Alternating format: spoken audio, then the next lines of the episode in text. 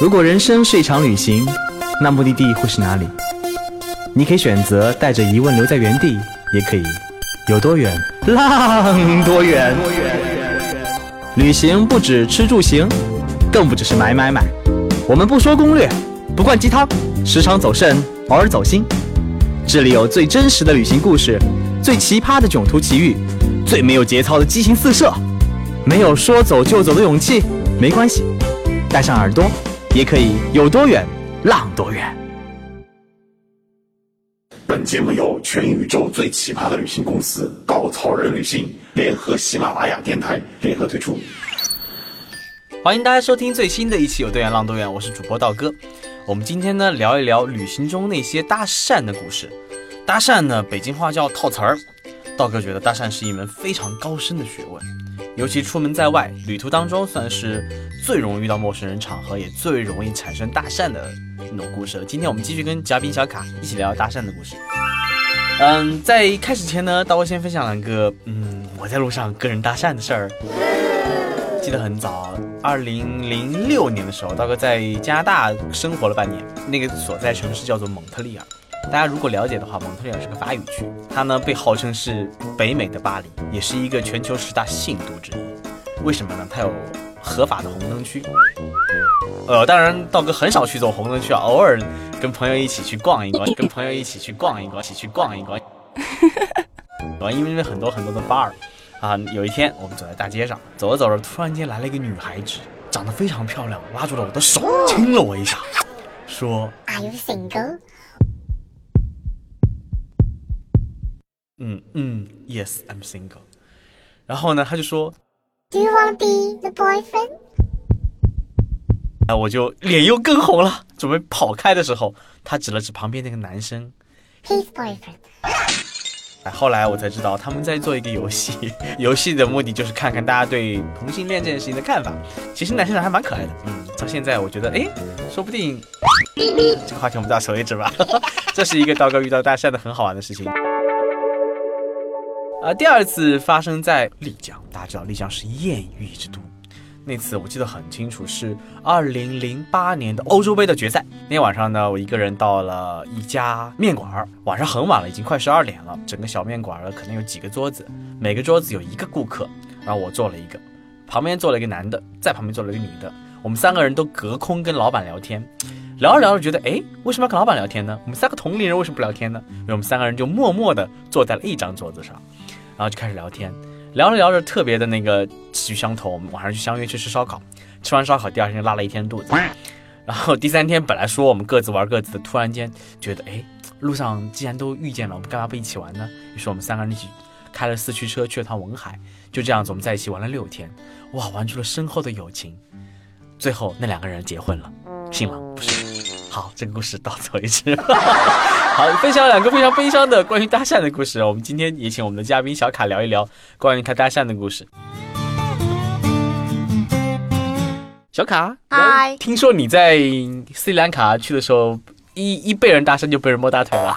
对呀，是怎么回事呢？那是二零一二年，然后我第一次去斯里兰卡。那时候斯里兰卡还是一个就呃没有那么呃有名的旅行城市，因为整架飞机下来的话，只有我和我朋友两个中国人啊，就两个黄种人了啊。然后我们下来第一站就去坐当地的一个 local bus 啊，要去康体。然后我上了 local bus 之后，就发现那个因为 local bus 非常非常挤，那时候他们没有空调，空调车，然后整个里面都是小黑。然后你上了车之后，就发现整辆车除了我跟我朋友是女性以外，其他都是男性啊。但是你慢慢的也在环境环境中就适应了嘛，因为你 anyway 你是要去到那边的。然后大家等了很久之后有一个位子，那旁边呃位有个空位子之后我就坐下来了，我旁边就坐了一个斯里兰卡男人啊，大家跟我混熟了五分钟之后，就问了我三个问题，嗯。第一个问题说，嗯，中国人喜欢斯里兰卡吗？我回答他说，definitely。第二个问题他说，那中国女人喜欢斯里兰卡男人吗？我想了想说，maybe。第三个问题他问我，那你喜欢我吗？我说，it's impossible。哎，你怎么拒绝那么快啊？你的颜值不够是不是？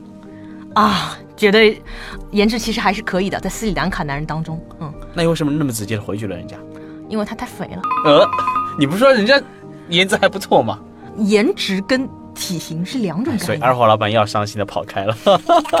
然后接下来他就嗯，他也没有继续接话，只突然就隔了一会儿，他跟我说，嗯，能不能让我把我的手掌给他看一下？呃，然后我就我就我以为他给我看相，所以我把手摊开来之后，嗯，他就开始摸我手，就把我的手牵起来了，嗯，然后我甩开他，我说我不喜欢这样，结果他要是把手摸向了我的大腿，这属于骚扰呢。对呢，你有没有给他一个巴掌，当然不或者，摸回去？但是不敢，因为旁边都是男人，我怕被一百个男人继续摸。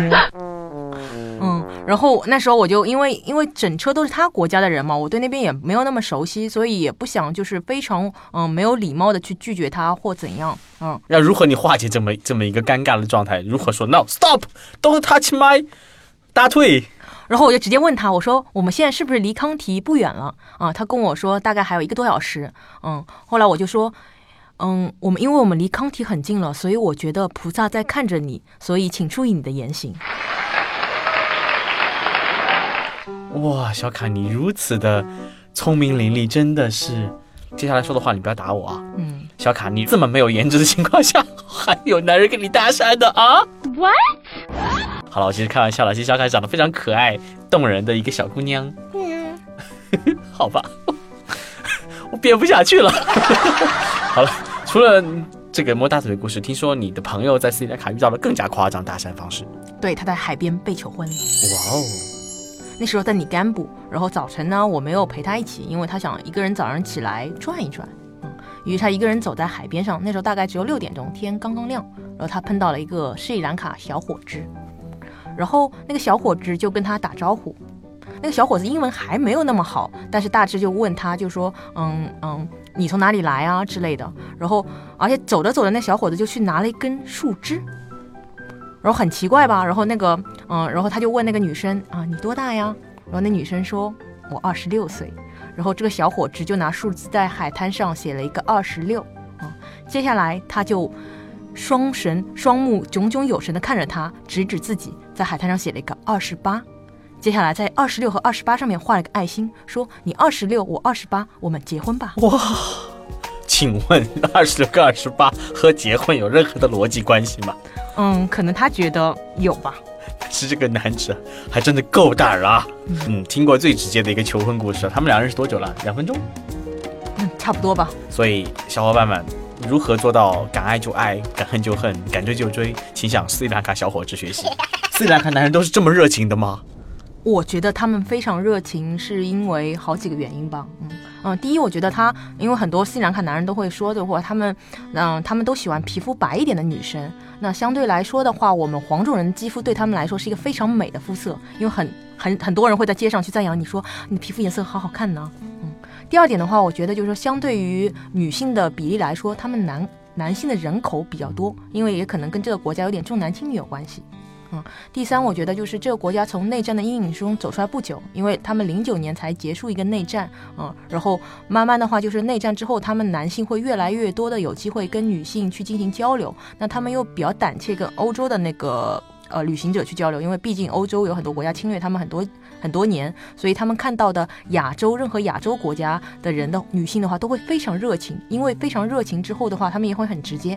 啊、当然也，他们也有比较羞怯的人，比如他们英文不太好的时候，在路上对到对你微笑之类也比较羞涩。但是那些会一点英文或英文比较好的男生就比较大胆，他们用非常直接的方式直接跟你沟通。其实，呃，斯里兰卡跟印度还有尼泊尔几个国家，他们在一起共享了很多年的文化，所以那边的人的方式、方式、沟通的方式、风格，包括人与人相处的方式，都比较相像。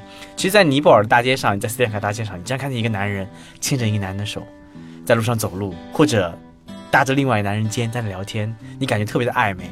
其实这是他们很多时候用一种身体接触的方式来表达一种友好和一种喜爱。但是我想，呃，他们对女生也会这样子，并没有太多过分的意思。我可以这么理解吗？对，我觉得他们主要是因用言言语去跟你一些询问，如果你直接拒绝他的话，他也不会啊、呃采取什么样的行动。我觉得他还是比较友善的，因为有时候想想他们搭讪方式还真的挺好笑的。呃，所以小卡，你作为到场的领队，你在带队过程当中有没有遇到过经常跟你搭讪的队员呢？队员没有，但是在斯里兰卡带队的时候，依然有当地人跟我搭讪。他们又是如何打灯的？这回嗯，这次的话是今年我六月份的时候去带队啊，因为我觉得，嗯，自从第一次旅行之后，我对这个国家应比较有感觉了，我也觉得自己没有那么懵懂了，所以就是、哦你的感觉是不是因为看我在这里还有市场呢？当然不是。然后那天是这个样子的，嗯。然后我去了尼甘布，因为提前一天到的话，要为一条 City Walk 探路，所以我比较晚的时候还走在河岸边，因为我觉得我去过这个国家，也觉得不害怕了，所以敢于在街上走，啊、结果碰到了一个斯里兰卡小伙子，其实他长得还挺帅的，哦，这回是不是胆子更大一点了？然后我看他长相就觉得他挺萌的，也不觉得他对我有多少的伤害值，嗯，所以你是不是走他面前敲起略微的抬起大腿，看美不美？看大腿。没有，那时候我觉得我在工作啊、哦这样子所以我走得很快。嗯，他过来还是老三句，第一个问题 Where from?